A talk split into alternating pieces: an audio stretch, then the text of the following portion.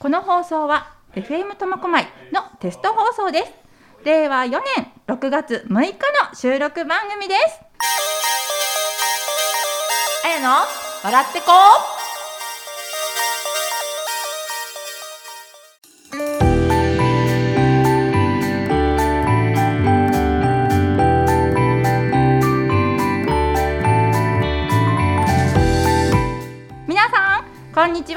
んばんは。おはようございます。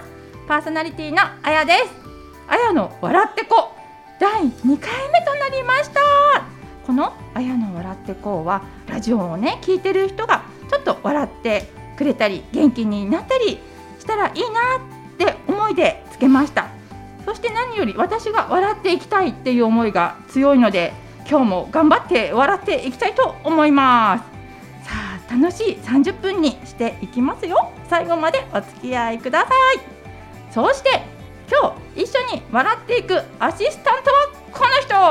はい、コミカルです。よろしくお願いします。よろしくお願いします。はい、はいコミカルさん、はい。もう6月です。6月ですね。はい、私たち開局はいつですか？もう来年の春なんで1年切りましたね。切りましたね。はい。ドキドキしてますね。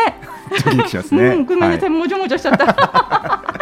ねえということで開局を向けて今活動いろいろね私たち頑張ってるんですけどあの番組を見て声かけてくれる人とか頑張ってるねって出演したいよとかいろんな声をいただけるようになってきました。そうですね。はいはい、そこでなんと素敵な方がこの番組に出たいという声があったということで、はい今日のゲスト様です。いいですか？はい。はい。今日ですねある新聞を見てこの FM 苫小牧のことを知ってあのわざわざあの連絡をくれた方がいます。今日のゲストをご紹介いたします。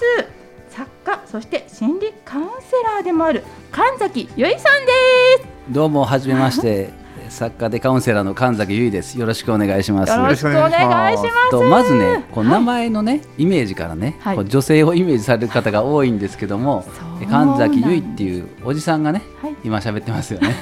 はい。その辺ちょっとご了承ください。はい、はい。いや実はあの名前をそれこそ見てみんなうちの男性スタッフはキラキラしてましたよ。ですよね。いつもこうね皆さんがっかりされるんですけいども。やがっかりはしてません。はい、頑張りたいとい思います。やありがとうございます。で簡単にね、はい。ちょっと私の自己紹介させてもらうんですけども、はい。えっと私は、まあ、関西大学を卒業しまして、はい。長年兵庫県伊丹市でこう学校事務職員をやっておりました。はい。で2019年3月に、まあ、50歳を機にはい。学校職員を早期退職して、はい。まあ、フリーランスの活動をするんですね。うん。でその後2019年8月にえー幻冬舎より2分で心を潤す名曲セラピーという本を出版しまして本の PR 活動としてですね、まあ、全国のラジオに出て PR 活動をしておりました。でまあ実績としましては今まで70曲以上のラジオに出演し、まあ、2020年には新聞掲載25紙も、えーいただきましたね。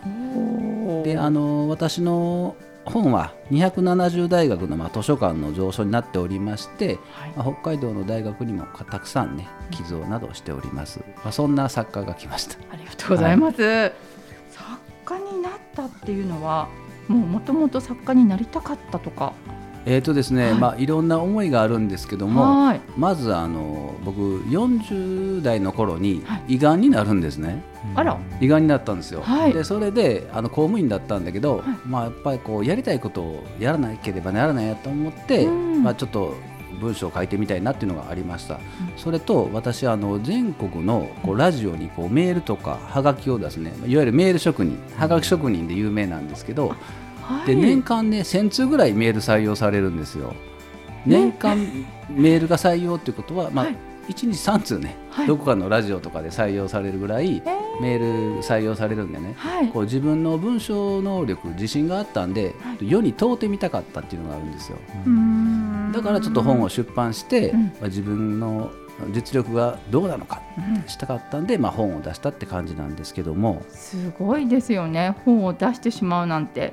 まあそうです。僕としてははい。やっぱりやりたいことをやるっていうか、まあ思はい残すことなくね やりたいなっていうのがありましたね。やっぱりちょっとそんだけいろいろたくさんメールが採用されるんで、そこそこいけるんじゃないかなっていう自信もありましたうね。ん。そその本というのはどのような本か聞いてもいいですか、あの2分で心を潤す名曲セラピーって本なんですけども、はいこう1ページに1曲ですね、はいこう日本の名曲の歌詞をピックアップしてます。うんでその歌詞を通して私カウンセラーの視点からこう癒しのメッセージなどを書いてるんですね。で人々の悩みって幅広いじゃないですか。はいだから仕事とか人生とか家族とか恋愛とか悩んでるテーマがに応じた曲を選んだんですね。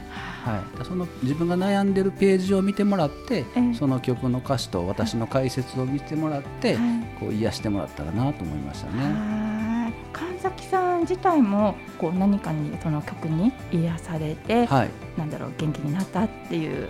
あのこの本本の中にはね、ええ。あの僕が癒された曲たくさん入ってるんですけども、まあ、中でもはい。私大学受験を失敗してるんですね。でその時本当にね落ち込んだんですね。でその時を支えてくれたのが岡村孝子さんの「夢を諦めないで」って曲なんですね、もうね浪人しながらその曲を何回も何回も聴いて 奮い立たせてはい。で翌年大学に合格できたんですけどねだからその時からもう日本の名曲に僕は励まされてるなっていうのがありましたね。だから他の人もうん。あの曲に励まされてる人言ってると思うんですけどね。うんうんうん。だから絶対に人々に届くんじゃないかなっていう思いで書きましたね。ね、私もこれちょっと読ませていただいて、い、ろいろなね歌詞の一部に対しての神崎さんのメッセージプラスアルファのメッセージっていうんですか、はい。あの最後の行。あれがすごく私好きで「大丈夫？大丈夫?」とか「うんこうしたらいいよ」とかっていうのがやっぱり心にねあなんかほっとしたというかこれでいいんだっていう思いがちょっと感じたんですよね。あのね、すごいね、そういう感想をね、ええ。やっぱ嬉しいですね。あの何もね、ええ。やっぱり気づかない方もいらっしゃるんですよ。それが悪いとかいいとかじゃなくて。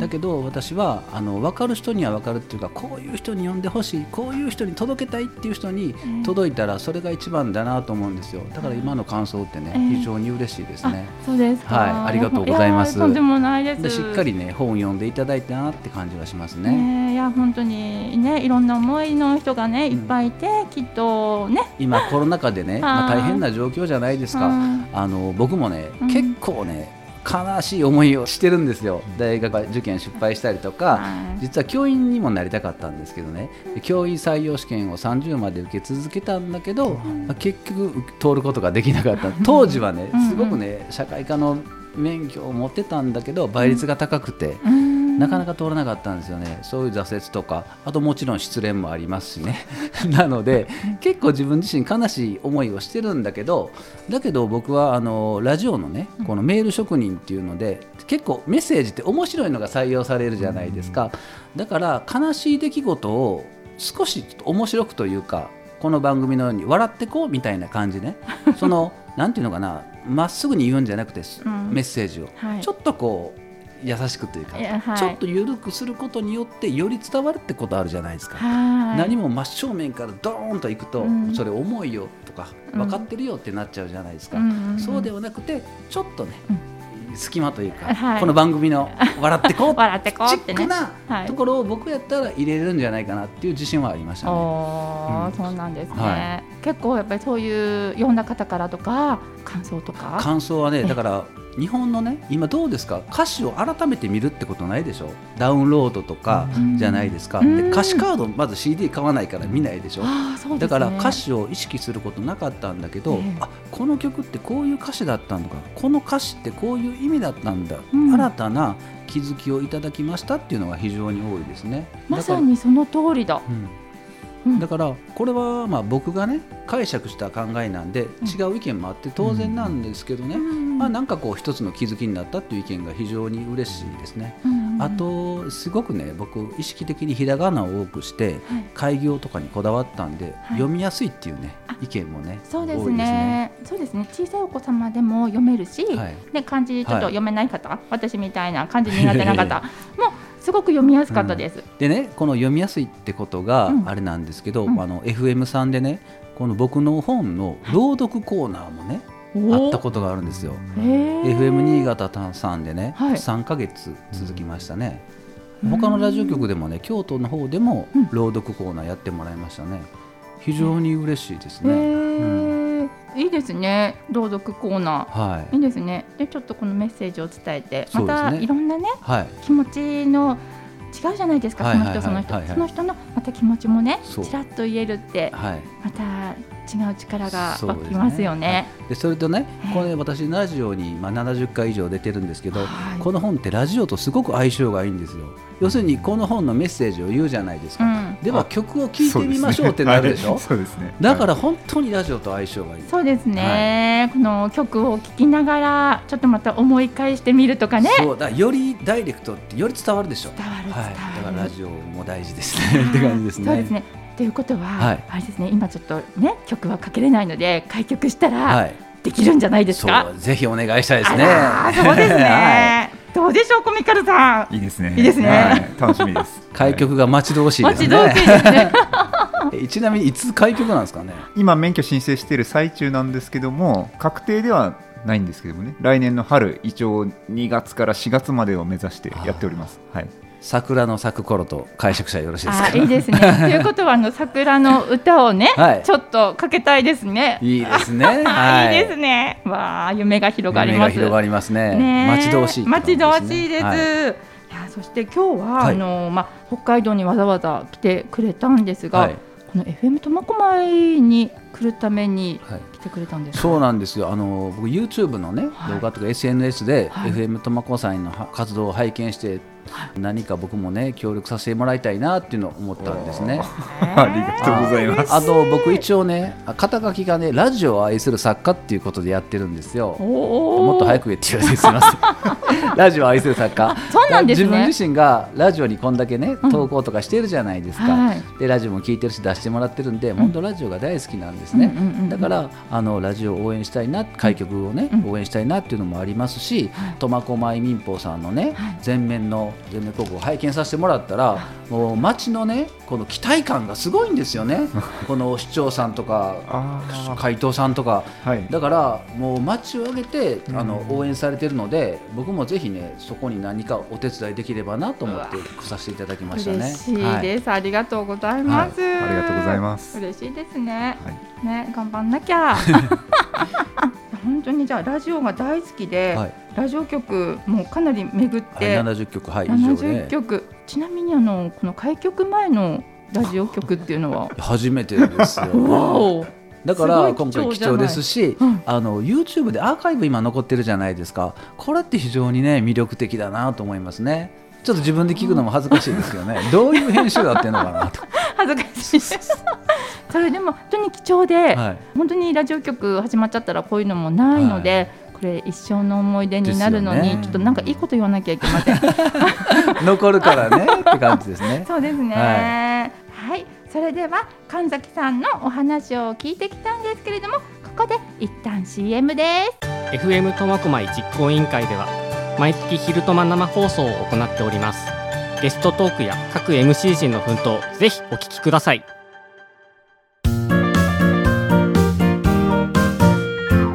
あやの笑ってこまたかあの聞くところによると講演会もはい。はい。されてるということで、あのね、はい、えーこの名曲セラピーの本は、はい。1ページ2分に読めるから、2分で心を潤す名曲セラピーなんですけど、うん。その1ページではどうしてもね深い内容まで話せないんですよ。この本の内容をこう深掘りしたはい。講演会を、ん。あのやり始めました。というのは今までコロナ禍なんでね、こううん人が集まるの無理じゃなかったじゃないですか。ね。で5月に、はい。まあ、私の兵庫県の伊丹市地元で心が軽くなる人生のヒントっていうあの講演会をしましたね。で年配の方がね多かったんですけど、はい。僕よりも60代70代の方がで感想でね、うんあの結構好意的なあの意見いただきましたね。それは非常に嬉しかったですね。どんな内容だったとかあの家族になろうよっていうね、まあ、歌詞を紹介したんですけども、まあ、それは家族になろうの中でこういう歌詞があるんですけどね、はい。こうどれほど深く信じ合ってもわからないこともあるでしょう。その孤独と寄り添い生きることが愛するということかもしれないからっていうことでここの中で孤独って一体何なんだっていうことなんですけど、うん。これはね家族でも友達でもそうなんですけど、皆さんこう一体感を結構求めがちじゃないですか。私もこう思うからあなたもそう思うでしょってあるじゃないですか。はいで分からなかったらなんで分からないのっていう思うでしょ、うん。でも人それぞれって価値観が違うから分かり合えないことって当然あるんですね、うん。でもその瞬間って例えば家族とか夫婦でもすごい孤独を感じますよね、うん。だからこの歌詞「孤独と寄り添い生きる」ってことは、うん。その孤独やと思うんですね、うん。でも自分が分かってもらえない孤独もあるんだけど相手もまた同じように思ってますよね。だから人それぞれなんで、まあ、人にあんまり一体感を求めるんじゃなくて、まあお互い孤独を抱えながらも一緒に生きていくのが家族じゃないかなということなんですけどね。また今回ここから人のすれ違いについての話を深掘りしていくんですけどそれを言うとちょっととても時間がなくなっちゃうので、はい、この深掘りねこの人と人とのすれ違いのメカニズムと解消法、これはね自分でも自信があるんでねちょっと今日言えないのが残念ですね。また次回読んでください。はい。でもこれは本当にあの心理カウンセラーっていうそうですね。はい。ねやっぱりそういうお勉強っていうか、はい。されてあとはまあもともと持ってる感性ですよね。そう。ですよね、はい。そこから現れてくる。そうですね。ねまあ、自分で言うのもなんですけども先ほども言いましたけど、まあ、はいいろいろ体験させてもらいましたから、人まあ、いろいろ生経験もそうですね、はい、そういうのもあるかもしれませんね。素晴らしいですね。いやこうやってねお話しさせてもらって、うん。この「笑ってこう」第2回目っていうことだったんですけど、はい。非常にねこううまく引き出してくださってますよね。おおはい、そうですか？はいあの今ね今どうしようかなと思ってるんですけど。僕基本的に結構早口だったりするんですよ、まあ、関西弁っていうこともあるんですけど、はい。でもこうゆっくりとね話していただくことによって、うん。僕もねだんだん落ち着いてきましたね。あらよかった、はい、だからこのだからねあのなんていうんですかねこうゆったりとしたっていうか、独特のリズムってすごく大事だと思いますよ聞く方にしたら。何ですか？もこう一生懸命バーって喋るんじゃなくてこう感覚とか間とかあるじゃないですか。はい。はい、間こそ大事っていうのはありますよね。はい。あいかに間を入れるかっていうそれが難しいと思うんですけど、はい。お話しさせてもらってて非常にすごいいい間なんで僕は心地よいですね。あー嬉しい、もうどうしよう。涙出てきます。いやいや本当に笑ってこうですから。泣くんじゃなくて泣かないで笑っていかなきゃいけません。ねえ、ありがとうございます。い、やーもう本当いろんなお話を聞いてるんですけど、神崎さんラジオもね、はい。すごく大好きなんですよね。そうです。あのパーソナリティになりたいとか思ったことはいないやんですか？もういつも思ってますねパーソナリティになりたいなって。なっちゃったらどうですかとか思うんですけど。いいですかね いやね今日ね、はい。あのーゲストに呼んでもらったんですけどね僕は正直に言ってね、はいい、ろいろラジオについて聞きたいことがあるんですよね。はい。だから今日はちょっと質問ちょっとさせてもらいたいなっていうのがあって、うんその辺もちょっと聞いてもいいですかね？あ。いいですよ。はいコミカルさんに質問してあもらって私にですか？どうなんですかね？はいじゃああの、はい。このね FM 苫小牧さん来週に向けて、はい。今どんな活動というかどんなふうな進捗状況というかどんな感じなんでしょうか？ははい、えーとですね、2019年の8月に市長を招いて町にラジオ局を作ろうっていうのを始めたんですけども12月に有志で実行委員会立ち上げたんですね。でそこからラジオ局作ろうと思ったらもうすぐコロナが襲ってきてて、はいはい。で人に会える状況じゃなくてラジオ局を周知することすらできなかったんですね。ででもこのままじゃできないっていうことで何かできないかっていうことでじゃあどっちにしろ開局したら放送するんだからテスト放送みたいな形を作って自分たちのレッスンしながらこう周知できたらいいんじゃないかっていうのを思いついたんですよ。で第1回の YouTube の放送を始めてまあ、第1回いまだに聞いてくれる方多くてもう500何回とか聞かれてるんですけども、めちゃめちゃやっぱり最初下手くそなんですよね。はい、でこうやっていくうちに最初のやつをみんなが聞いたらもうボロクソ言われたんですよ。なんだあれって、はい下手くそって。はい であれと思ってこのまま続けていけばうまくなるのかなと思ってやっていくうちにどんどんどんどん良くなっていったらしいんですね。で、まあ、皆さん聞きやすくなったよとか、あこれはじゃあ続けていこうって言って、YouTube を続けていくうちに今度そこに出たいっていう人がはいはい。増えてきたりだとか、まあ僕もそうですしね。はいは、はいい。そうですね。はい。でそうやって YouTube の活動をしつつあとメンバーをこう集めつつ今日あの神崎さん室蘭の方に行かれたと思うんですけども、室蘭の沼田社長を招いて、パーソナリティになるための講座を開いたりだとか、はいはいで現在講座を受けた方80名から90名すごいですね。いるんですよはいはい。はいまあ、全員が全員そのパーソナリティ志望ではないんで、うん。あのコミュニティラジオってどういうものなのかなって聞きに来た方だとかあとアナウンス講座もやってるんで、はいはい。そういうアナウンスについて勉強したいという方も来たりそれも含めの90名なんですけども今実際こうあやさんもそうなんですけど活動に参加していただいてえマイクの前に立ってお話しする方は20名ぐらいパーソナリティがもう苫小牧のはい。はいるんですね。はい、でそうやって活動を続けてって今はあの放送免許をもらわなきゃいけないんでそちらの書類の申請だとか、はい。あとアンテナを立てる場所を工事の段取りだとか、で一番は資金集めですね、はいはい。そういうことをしてって、まあ、今目標金額の3分の1ぐらいまでは、はい。はい、達成しててもうちょっと頑張って開局目指そうというあところが進捗でございます。ああなるほはい。ど、よくわかりましたね でもあのもう一つ聞きたいんですけど、はい。この FM 苫小牧のラジオをやりたいっていうのはやっぱ防災とかそういう意味も街の盛り上げっていうのもあるんですけど、はい。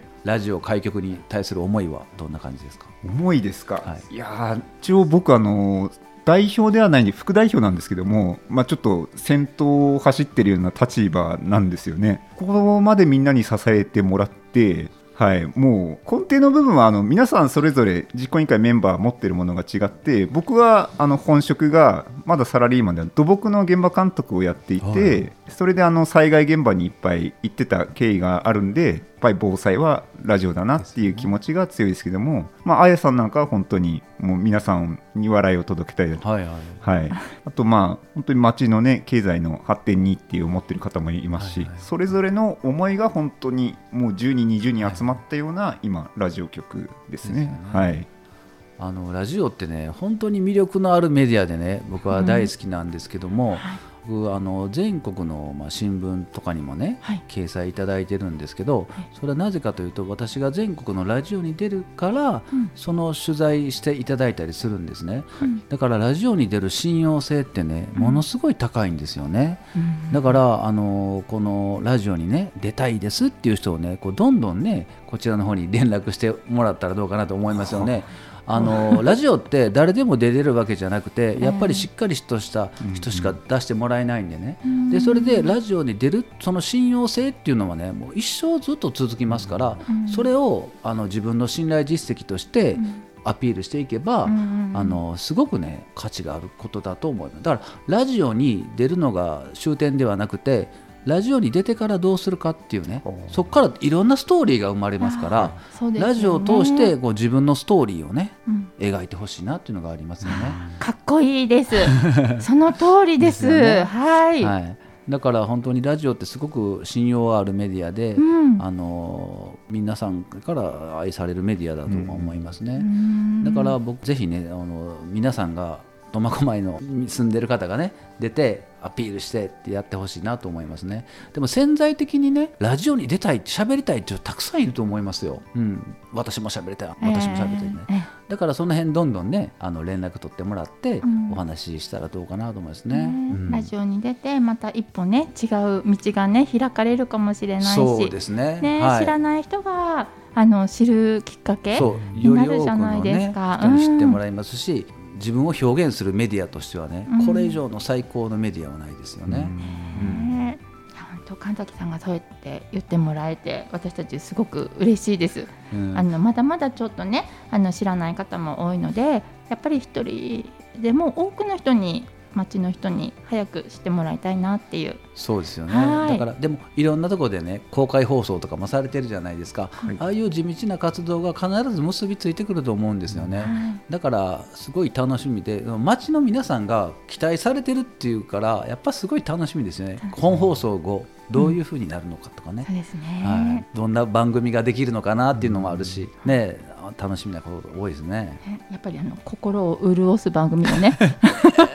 そういうのもいいですいいね。ですよね、はい。い、いですよね、うん。あと笑ってる番組もいいですしね。笑ってる。いやそうですはい。そうです幅広いね。そうです。ねだから、はい。パーソナリティの方が自分がやりたい思いってあるじゃないですか。はい、その思いをこのラジオでね、うん。届けるっていうのはどうですかね。うん。あはーまさにその通りです。そうですはいね、はい。そうしていきましょう、はい。頑張りましょう。はい。はい僕も頑張ります。ありがとうございます。い、や本当にラジオパーソナリティと私たちよりもずっとラジオに出てるので、すごいお話が上手じゃないですか？い。や。そうでもないです。やっぱね緊張しますね、しますか、はい、緊張します。だからやっぱりねどなたと喋るかというか対談するパーソナリティの方との相性とかいうのもありますからね、あーはい、だから今日非常にねあの、ゆっくりとして喋りやすかったですね ああのーなんかこのまま終わってしまいたくないなって感じ。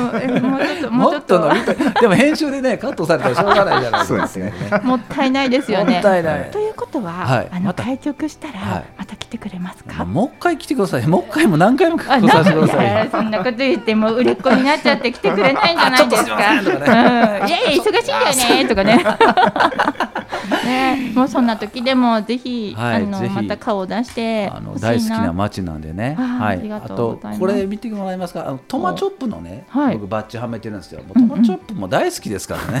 はなんかそうだそうだゆるキャラが好きってい。聞いたんですよね。はいあの兵庫県伊丹市の飛行機マスコットキャラクター彦丸って言ってるんですけど、はいはいはい彦彦丸の命名者の一人なんですね。うんうんうんあのはい三名の方が彦丸って名前を付けられたんですね。はいそのうちの一人私なんですけど、あら、名乗っていいよって言われてるんだね。えーはい、だからひそうあのゆるキャラが大好きで今日実は観光協会さんによってね、はいこのバッジをね購入させていただきました。すごいじゃないですあか。トマチョップねいてると思ったらねいてなかったんですよね。あれあれどこ行ったかな思って。ちょっとね お昼寝でもしてたんですかね。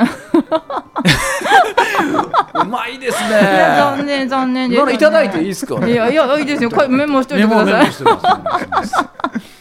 じゃあ今度来るときあのトマチョップを起こして そうそうねちょっとあの今度来るときはトマチョップに会いに来るのがメインになり。そうですね。じゃあ私たちちょっとトマチョップに交渉しここて。にそうここここにトマチョップ置いたらなんねもうもっとトマチョップとラジオしたいですねや。トマチョップラジオいいですね。トマチョップね実はね喋れないんですよ。残念。残ね念。ねその時ねなねちょっとテレビ読んじゃって映るようにしてもらいましょう。いやー、あやさん、やっぱ笑ってこうなんてですね。僕、ほとんど笑ってばっかりでしたね。いやいや嬉しいです、はいあの笑うことは心もね潤すので、はいやっぱり笑顔は大事なんですよ。やっぱそうですね。そうですそうです笑うことないですからね。うんこうやって、笑って、こうすっきりするし。そうです、やっぱりなんか辛いことあってもなんか笑ったらなんか忘れちゃうじゃないですか。そうですよね。うんあの、笑って元気になりますからね。そうですそうです、だかねら笑うことが先っていうのも大事ですよね、うん。行動が先であねそうですそうです。なんか辛かっても笑ってたら面白くなってきますからね。よく、はい。あの鏡に、はい。辛い時にはい。鏡を見て、自分のね口角上げて、はい。笑う練習をしてごらんって言われたことがあって、やっぱり落ち落ち込んでったりとか、たら自然にその笑顔がね、はい。自分の顔が好きになる。笑ってる顔が好きになる、ということでやっぱり心も明るくなってくるっていうのも聞いたことあるんですよね。なので本当にいろんな笑う潤ですすね。ねはい。いろんなことをこう総合的にね大事にしていきた。ないキーワードですキーよね今のワードですよね。はい。ねえいや本当になんかあっという間の時間でもう30分なんですよ。もう何も何も何も喋ってない喋ってないですよね。自己紹介ぐらいしかしてない どうしましょう。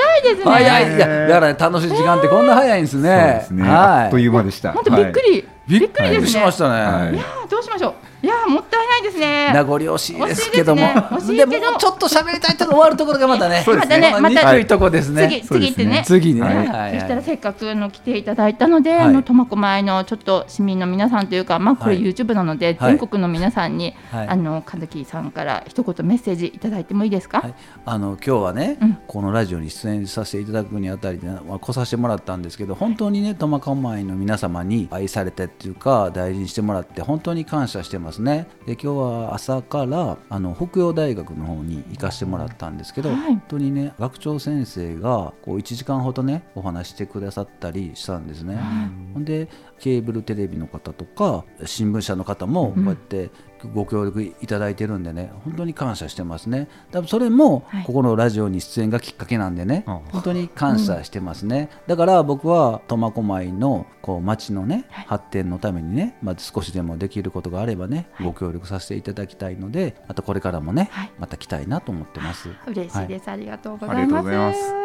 ぜひ来てください、はいお願いします。はい。はいいや本あっという間でした。コミカルさん。はい。閉めちゃってもいいですか？このまま。名残惜しいですが締めましょう。本当に名残惜しいです、はい。ね、今日は本当にあのはるばる大阪からお越しいただいてありがとうございましこちらたこそありがとうございました。これからもよろしくお願いします。じゃあ今日のお客様は作家で心理カウンセラーでもある神崎由衣さんでした。ありがとうございました。ありがとうございました。この放送は FM 苫小牧のあやと。コミカルがお送りしました。次回のあやの笑ってこお楽しみに。またね